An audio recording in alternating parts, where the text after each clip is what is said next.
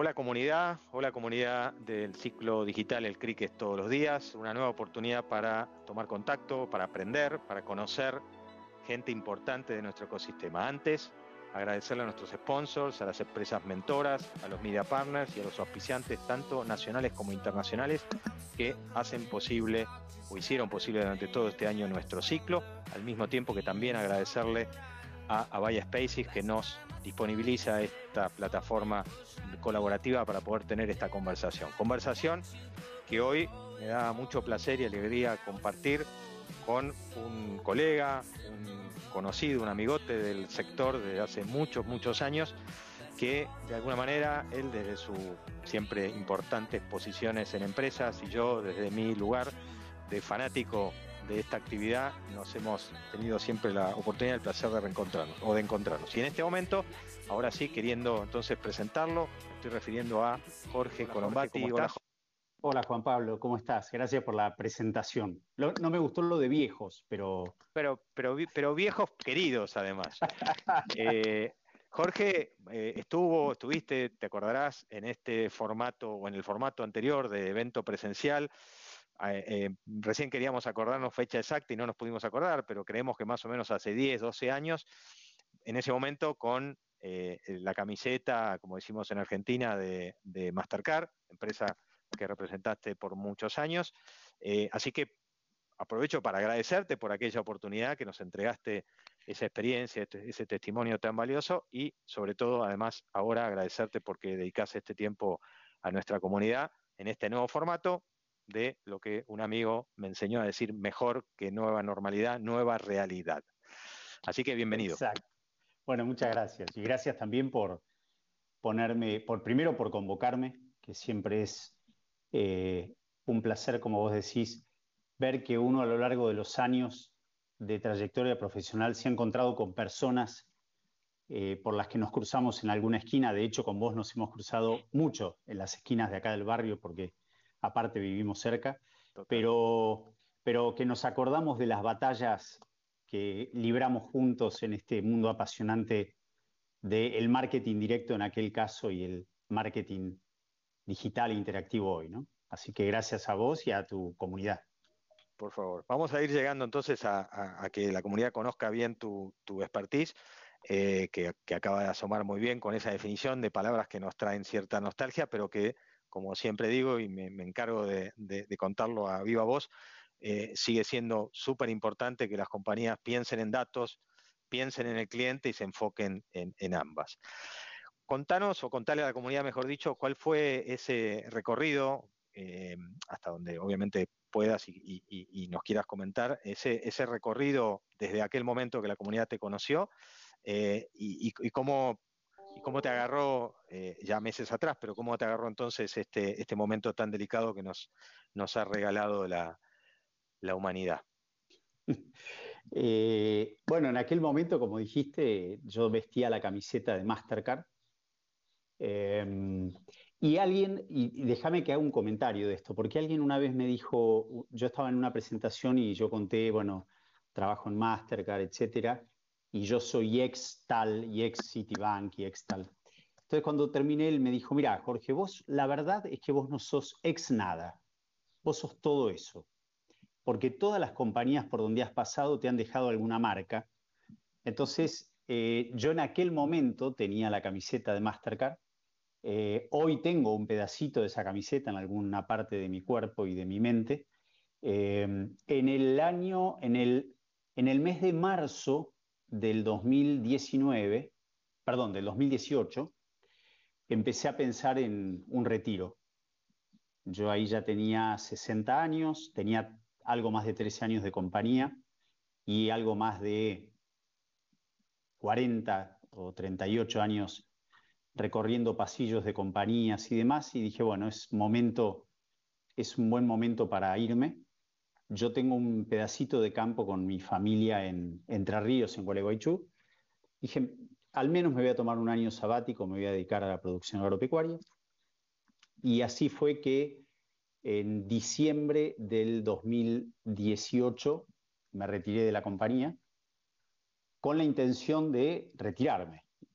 Bueno, eh, me fui a, me, quedé en el campo, donde disfruté un montón de las cosas que quería ir recuperando, como por ejemplo la calidad y cantidad de tiempo, el poder hacer una cantidad de proyectos postergados, algo hablábamos recién, ¿no?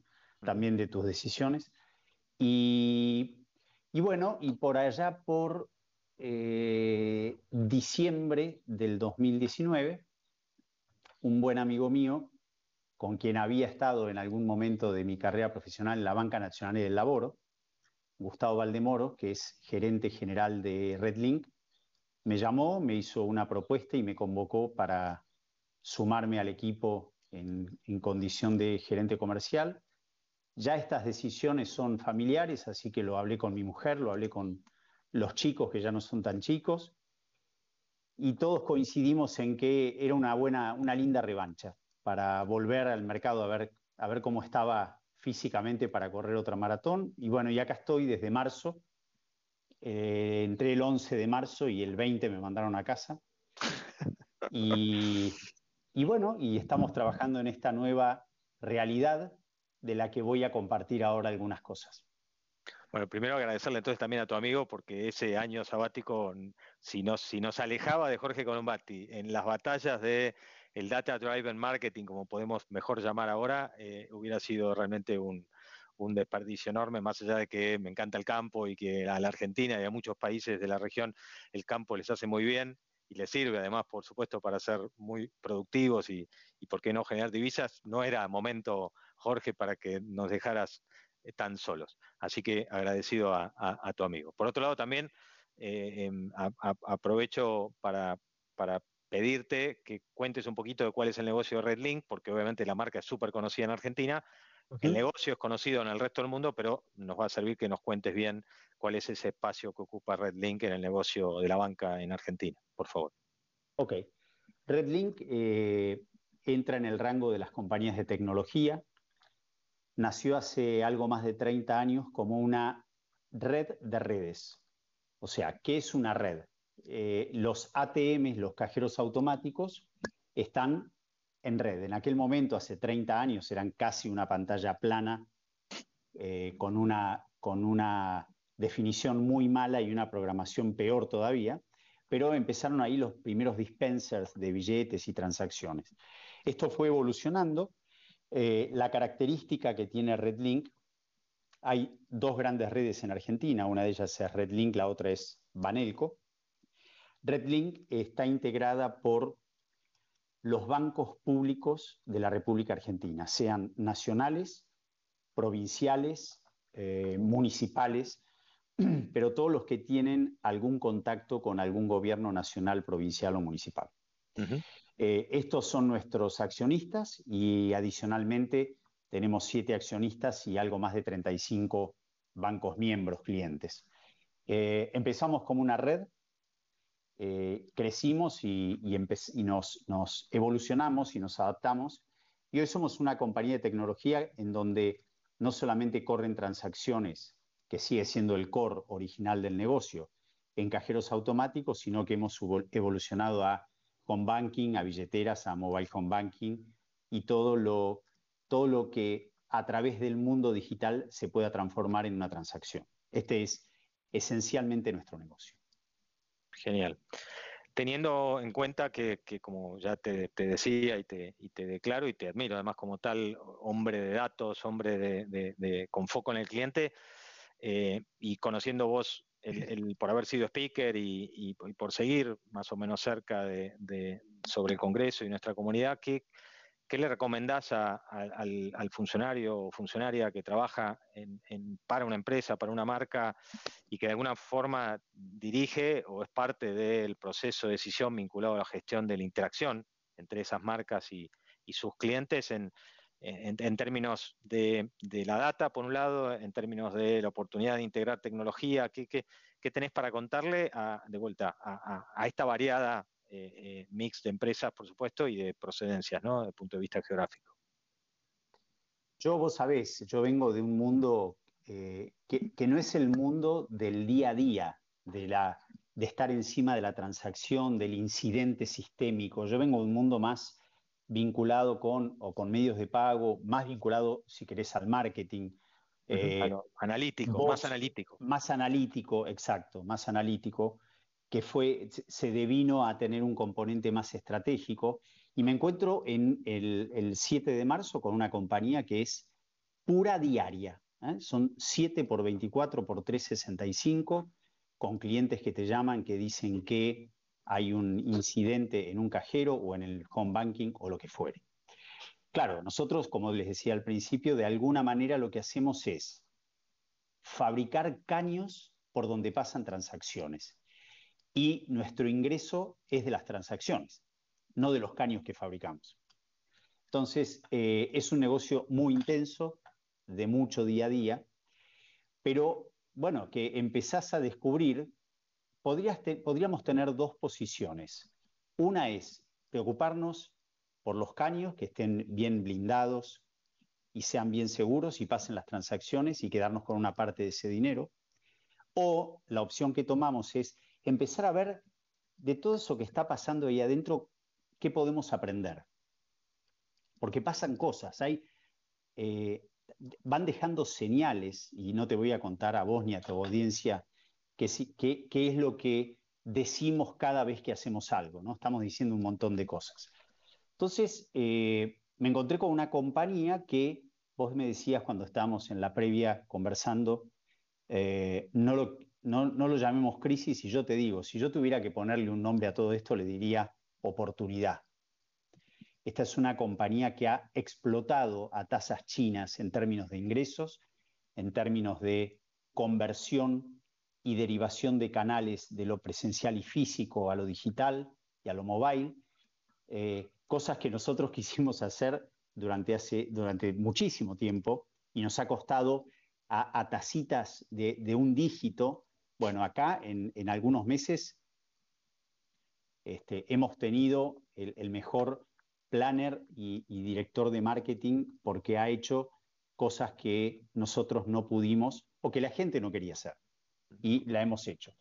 Pero esto tiene una cara, un lado B muy lindo, que el otro día en el cierre de la conversión anual de la compañía y también este, de manera virtual yo decía que me siento un privilegiado porque estamos ejerciendo también un rol social importante, que es un costado que las compañías un poco nos olvidamos, creo que le tenemos que poner un poco más de, mirada a esto, ¿no? que es que nosotros hemos logrado en esta, en esta coyuntura que nos está tocando, que gente que no está bancarizada y no tiene una tarjeta ni sabe manejar un cajero automático en cualquier lugar de la Argentina, ha podido cobrar una, eh, una IFE, que para los que no saben lo que es una IFE, es una ayuda del gobierno, una ayuda económica del gobierno para aquellos que están en la base de la pirámide y están eh, en, en, situación muy marginal.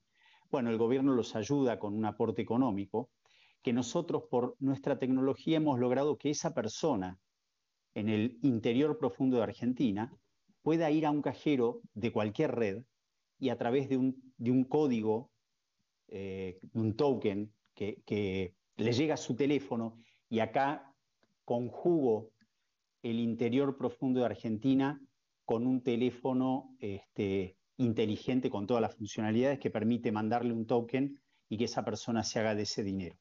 Entonces, esto es lo que nos permite eh, la tecnología y lo que nos permite esta compañía, que es también cumplir un rol social, lo cual, como te decía al principio y les decía a todos, me llena de orgullo.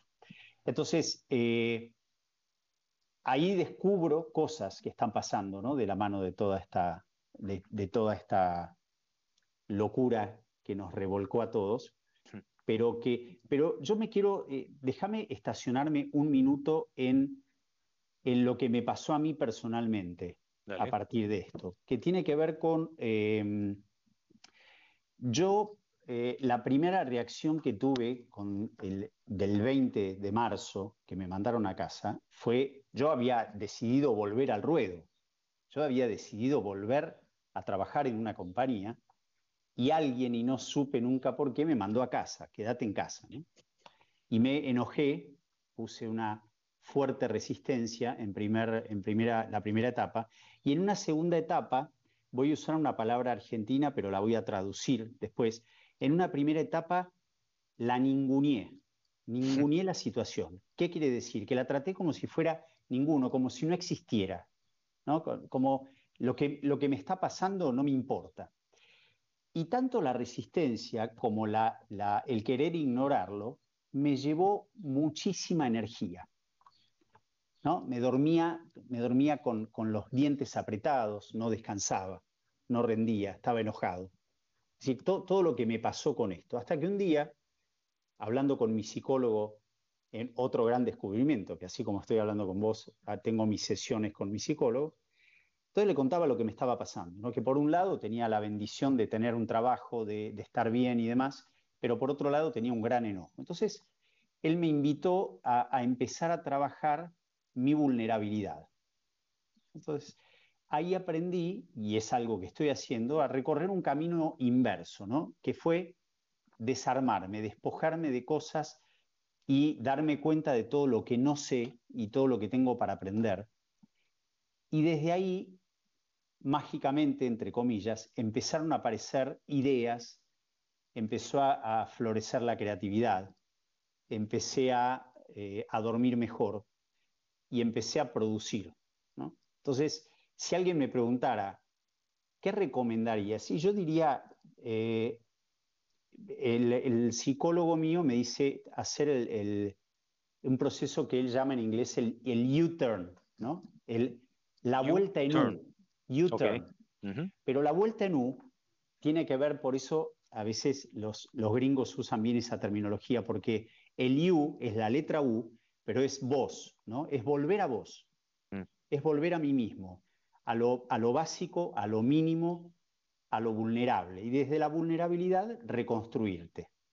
Y así este proceso que estoy recorriendo personalmente me sirve también para recorrerlo profesionalmente y para la compañía. Entonces, empezamos también en la compañía a recorrer este proceso de decir, las reglas de juego han cambiado, pero ahora nos está pasando lo que queríamos que pase, que la gente no vaya a los cajeros y, haga las, transacciones. Bueno, esto nos potenció de alguna manera y nos llevó a reinventar una cantidad de cosas que teníamos ahí guardadas, porque habíamos desarrollado y, decíamos, ¿para qué nos sirve? Bueno, nos empezó a servir y empezamos a descubrir el valor de lo aprendido, que es la segunda lección que, estoy recorriendo, que es, ¿para qué aprendemos una cantidad de cosas? Y bueno, y las aprendemos porque en algún momento, tal vez en la vida, tenemos la oportunidad de usarlas. Entonces, eh, en lo personal y en lo profesional nos está pasando esto, ¿no? Es una, es una re, reconversión, ¿no? Y un redescubrir el, es el, volver, el girar en U y el volver a uno. Es impresionante eh, todo lo que te pasó eh, eh, sumado a lo que les pasó, nos pasó a todos, digamos. O sea, y evidentemente tiene mucho que ver también con, creo yo, con esa ansiedad que te habrá producido el hecho de poder abrazar este nuevo proyecto profesional y volcarle todo tu conocimiento y que de repente alguien un día te diga, bueno, hacelo, pero hacelo más despacio y de más lejos. Eh, pudo haber tenido que ver también con, esa, con esa sensación, pero fíjate que al final terminaste aprendiendo o reaprendiendo a vivir. Disculpame que lo exagere, pero sí, parece, sí, bueno, en un extremo es eso. En un extremo es eso. Este, y desde, bueno, partiendo ya desde ahí, eh, si vos me preguntaras qué le recomiendo a un, a un funcionario, a una persona que trabaja en una compañía este, que dirige la gestión de esa marca o de esa compañía. Eh, y yo diría que una de las cosas que voy descubriendo también, también sopesando los años de vida que tengo, lo que digo es, las marcas como las personas debemos ser genuinos y honestos en lo que decimos ¿no? y lo que pensamos. Podremos, podríamos no serlo, es una opción, pero yo me doy cuenta que, el, el, valor de la, honestidad y la, eh, y, la, sinceridad de una marca, tanto desde el punto de vista funcional como desde el punto de vista del mensaje, es mandatorio. Y esto te lo digo porque cuando empezaron a correr un mes, dos meses, empezaron algunas compañías a decir algunas cosas en relación a quédate en casa y te acompañamos y demás. Eh, el directorio de la compañía me dice, bueno, Jorge, ¿y nosotros? Nosotros tenemos que salir a decir algo. Y bueno, y mi planteo fue, eh, ¿y qué diríamos? ¿Qué diríamos que la gente en ese mensaje pueda identificar a RedLink? Entonces, yo les digo, miren, les decía esto que, que, vos decías al principio, yo no sé por cuánto tiempo viene esto, pero como pinta o como se ve, esto viene para mediano largo.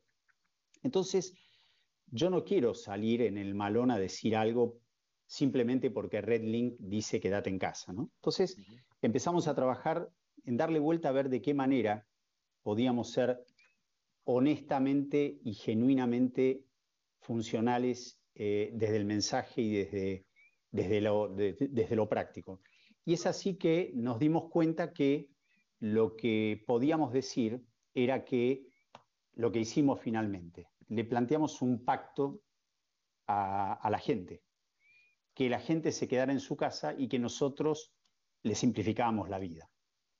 Y se la simplificamos verdaderamente, porque podía ser casi todo lo mismo que hacía en la realidad anterior, con la única diferencia que ahora lo podía hacer desde su casa, excepto sacar dinero de un cajero, que no hay manera por ahora, hasta tanto no podamos transustanciar la, materia, la materia. Hay, que ir un, hay que ir un cajero. Desde ahí en adelante, todo lo podemos hacer y pudimos simplificarle la vida a la gente. Con lo cual, vuelvo a la cuestión de la, de la, de la búsqueda de la, del ser genuinos y honestos en, en, lo que hacemos y en los mensajes y encontrar ese link que le dé valor a la, a la marca y a lo que decimos, pero de una manera genuina, que la gente diga, sí, esto lo puede decir tal marca, tiene pergaminos y tiene autoridad para decirlo. en definitiva, le creo. Exacto. Yo normalmente, normalmente termino o planteo, digamos, el cierre de, de estas entrevistas pidiéndole al entrevistado o la entrevistada que nos cuente cuáles de estos cambios o transformaciones que eh, obviamente fluyen en, la conversación y, se conocen a partir de esta conversación, vinieron para quedarse pero me da la sensación que en esta conversación que tenemos, la respuesta va a ser todos, tus cambios y los cambios. Pero bueno, no te quiero condicionar tampoco. ¿Cuáles son los que en todo caso vos destacás como, como los que eh, habrán venido para quedarse? Mira, vos, vos y yo venimos de, y mucha de la gente que nos está escuchando seguramente viene de aquel marketing en donde eh, trabajábamos mucho sobre los hábitos y sabemos todos eh, que los hábitos no están a flor de piel, los hábitos ya pasaron la epidermis, la dermis y llegan hasta lo más profundo, y para eso hace falta tiempo al menos, y otras cosas, pero tiempo. Eh, entonces, no estoy tan seguro que muchas de las cosas, muchas de las cosas que hayan pasado en estos meses y seguirán pasando, hayan venido para quedarse. De eso dependerán varias cosas. Uno, el tiempo en donde la gente pueda aceptar ese cambio e incorporarlo como hábito. Dos, que en ese, en ese cambio haya ese famoso trade-off, que la persona diga, ok, estoy de acuerdo a quedarme en casa si lo que viene a cambio es esto. O estoy de acuerdo a no ir más al cajero si lo que viene a cambio es esto tampoco lo tengo muy, no estoy tan seguro.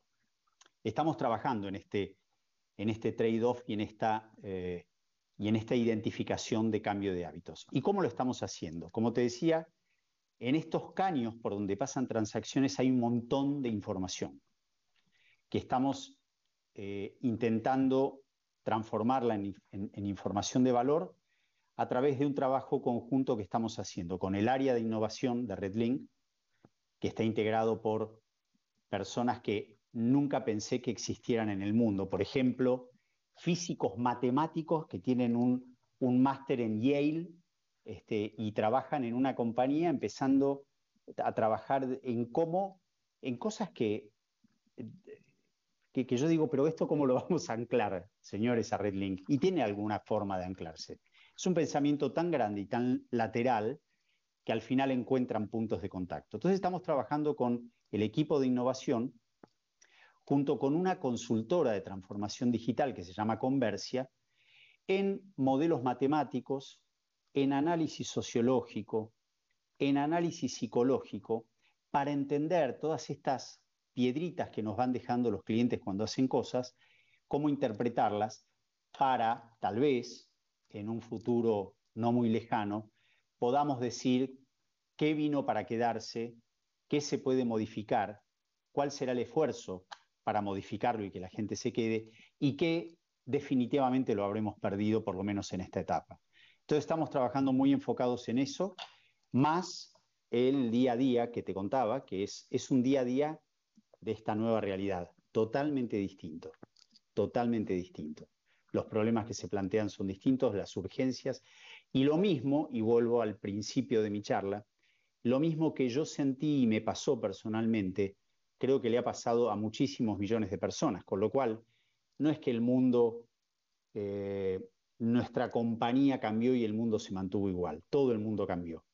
Entonces, eh, por eso la, propuesta de desde la vulnerabilidad achicarnos un poco, volver a hacernos más livianos y permeables al aprendizaje y al cambio. Así que por ahí vamos. Espectacular, Jorge. Cuando, cuando yo planteaba esta idea de entrevistar a nuestros keynote speakers de, todos estos primeros 19 años del formato presencial, siempre pensé que era una, buena idea, pensé que además era una muy buena idea nos, reconocerlos, digamos, o, volver a, hablar con cada uno de ellos, pero uno limitado creyendo que el aporte iba a ser únicamente técnico o únicamente profesional. Pero la verdad que, Jorge, nos dejaste pensando mucho más que en lo técnico y en lo profesional, de lo cual también hablaste, eh, cuando además contabas recién este, esta oportunidad que te da finalmente esta vida laboral reinventada de, encontrarte con estos personajes como, como los, describiste, eh, obviamente es un desafío espectacular. En muchas de las compañías que conforman nuestra comunidad, por suerte, empieza a pasar esta diversidad, la diversidad en serio, ¿no? La que tiene que ver con, por ejemplo, las, las materias de conocimiento y cómo todos le aportan y, en el conocimiento y en la mejor relación e interacción con los clientes, pero la gran sorpresa que me llevo yo, que soy como el privilegiado que te escuchó primero, pero a partir de, eh, pero ya obviamente siendo uno más de todos los de la comunidad que te han escuchado, es que además aprendimos y nos enriqueciste desde el punto de vista de este gran cambio que, que tuviste que producir en tu persona y que finalmente por lo menos por tu sonrisa se ve que ahora sí estás disfrutando y que el enojo pasó o quedó bien, bien aplacado. Así que eh, gracias, como te dije al inicio, pero gracias doble por, por este aprendizaje que nos compartiste, este testimonio tan, tan íntegro y tan integrado que nos, que nos invitaste a, recorrer. Así que Jorge, en nombre de nuestra comunidad, un, un súper agradecimiento por, por este contacto nuevo y ojalá no vuelvan, no tengan que volver a pasar 10 o 12 años para que la comunidad vuelva a disfrutarte. No, bueno, yo yo te, doblo la apuesta y, me ofrezco, me para el espacio que vos creas que puedo sumar algún ladrillo a, esta idea que me parece fantástico el que hayas tenido la iniciativa junto a otras personas a mantener viva la llama del conocimiento y al, y al estar agarrados de la mano virtual para saber qué está pasando aquí en otros lugares y qué les está pasando a las personas, me parece maravilloso. Así que te agradezco también la invitación y este espacio para compartir con vos y toda tu audiencia. Gracias, Jorge.